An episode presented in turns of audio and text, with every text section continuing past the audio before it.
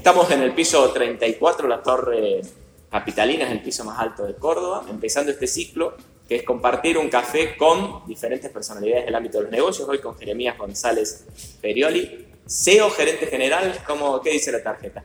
No, la tarjeta dice accionista, pero, pero lo vamos a cambiar por, por director. Estamos haciendo la dirección en conjunto y en familia.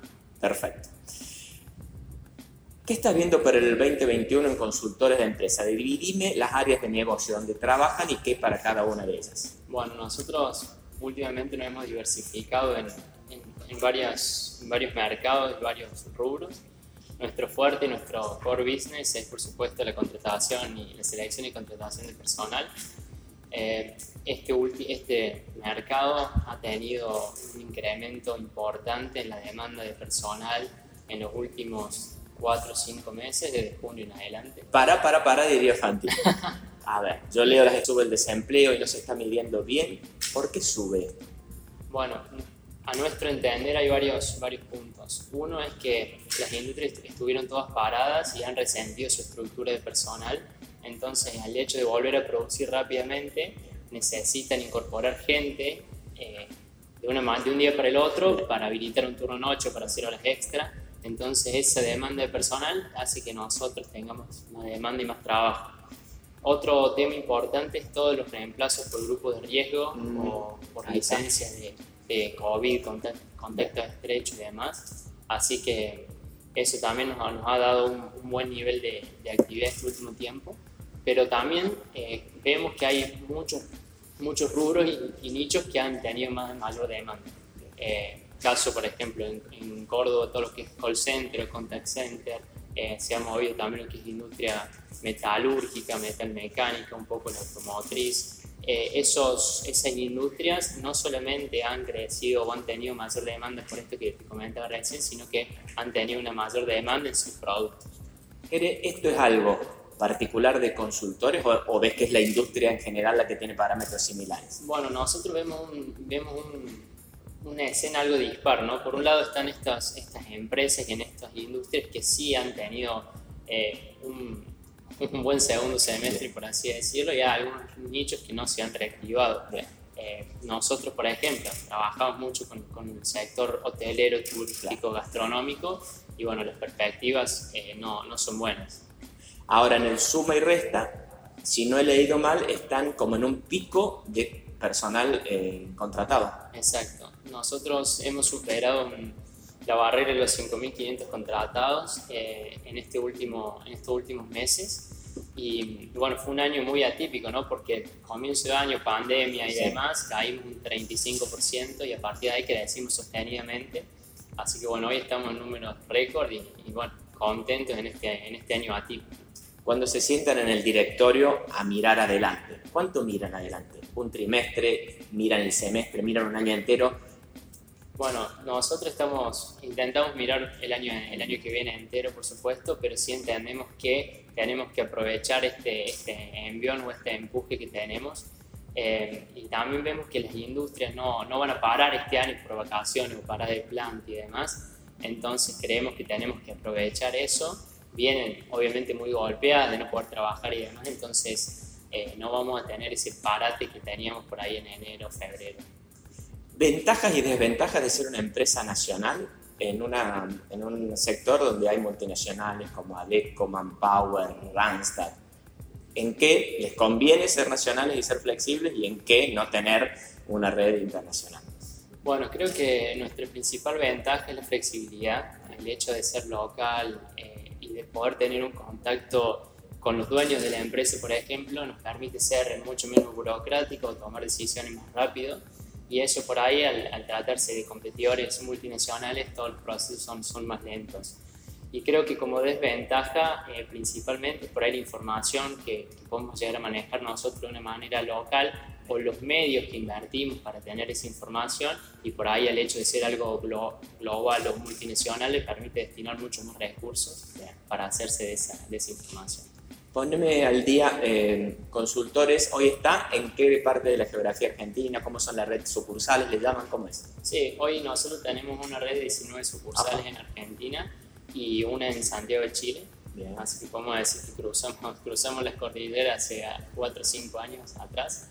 Eh, estamos prácticamente en todo el, país y en los lugares donde no tenemos una sucursal física, sí trabajamos con eh, algunos aliados estratégicos que nosotros llamamos representaciones, que son quienes quien nos, nos, ponen una pata en, para atender ese cliente en esa región.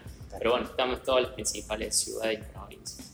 ¿Se da esto de que multinacionales de la industria automotriz o algo elijan empresas multinacionales la selección de personal o, o, abren los contratos y lo pelean localmente? ¿O viene una automotriz ya con su empresa de personal de la mano? No, sí, se da, se da que en muchos casos distintas empresas, de acuerdo, por ejemplo, supermercados, donde ya tienen un, contrato, un convenio firmado con, con algún, con algún eh, proveedor, pero bueno, es un poco el desafío nuestro de, remar y, pelear esa, ese cliente.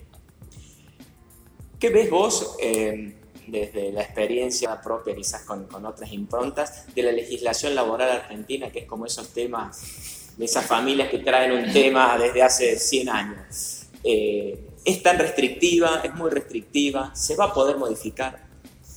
bueno, Por un lado, y, volviendo un poco a una pregunta anterior, eh, la legislación laboral es eh, una, a ver, contratarnos a nosotros con esta legislación laboral es, una ventaja, un beneficio para nosotros porque le solucionamos el problema a nuestro cliente y, bueno, ni hablar de todos los problemas que pueden surgir de la relación laboral, los tomamos nosotros. Entonces, frente a esa legislación complicada, eh, nosotros somos una buena alternativa.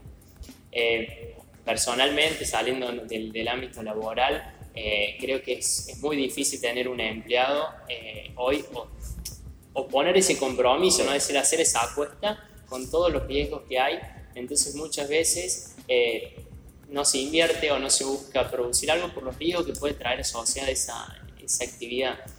Entonces creo que sí hay que, hay que hacer un cambio para fomentar sobre todo el, trabajo genuino, en blanco, y fomentar la, la actividad económica en general. Perfecto. Bueno, 5.500, récord histórico. Sí, histórico, sí. Y, che, están borroneando lo, lo, el primer trimestre, el primer semestre. ¿Qué imaginan para, para el 2021? ¿Estar arriba de 6.000? ¿Mantener esto ya sería bueno? No, yo creo que a nivel global, y digo global porque no solamente hacemos lo que es selección y contratación de personas, sino que tenemos otras unidades de negocio, seguridad, limpieza, soporte informático. Eh, creemos que podemos estar arriba de los 6.000 colaboradores el año que viene. ¿Son las más grandes del sector? ¿Hay otra más grande? ¿Se mide eso? ¿Hay alguien que los mide todos parejitos?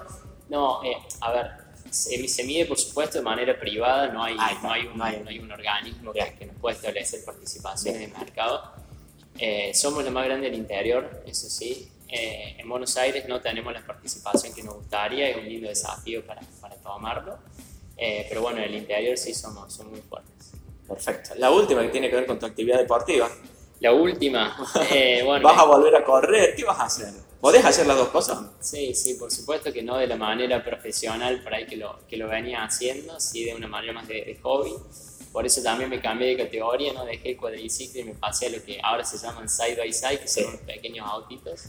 Así que bueno, eso me va a requerir menos entrenamiento físico y menos lesiones y golpes, así que lo vamos a hacer como un, como un hobby. ¿Se puede sacar de la vida deportiva eh, elementos que llevas, al, que llevas al, trabajo, no. Porque vos tomas decisiones muy rápido, en el día a día no te hace falta tomar decisiones tan rápido. Bueno, un poco y un poco. Yo creo que a mí personalmente, que vengo compitiendo de los 14 años y fue mi primer Dakar a los 18, me ha formado mucho mi personalidad o mi carácter eh, por las situaciones que uno vive ¿no? en la carrera y puntualmente en esta carrera que es extrema. ¿no? Así que bueno, para, para mencionarte algunas cosas que me he llevado, bueno, ni hablar de la planificación, de ponerse un objetivo, trabajar para eso, con todo lo que eso conlleva, es ir adelante, perseguir ese objetivo, conseguirlo como sea. Eh, y bueno, y, las ganas y el empuje, ya sea en la parte deportiva o personal, deberían ser las, mismas, ¿no? ¿Tuviste miedo de pegarte un palo y decir, en esta me mato o no se llega a ese miedo? Eh, sí, la verdad que sí tuve un accidente fuerte en el año 2018 donde, bueno, eh, no, tuve ese tiempo para tener el miedo porque yo iba en el aire y mi, cuadro iba para allá y yo iba para otro lado y bueno, y de ahí ya no me acuerdo más nada, pero me acuerdo ese momento en cámara lenta donde veía que iba al, al piso. Esta parte no se la vamos a contar a tu vieja, Gary. No, no esa parte no, pero la debes saber, seguramente que lo sabes. Muchas gracias, Gary. No, gracias a vos.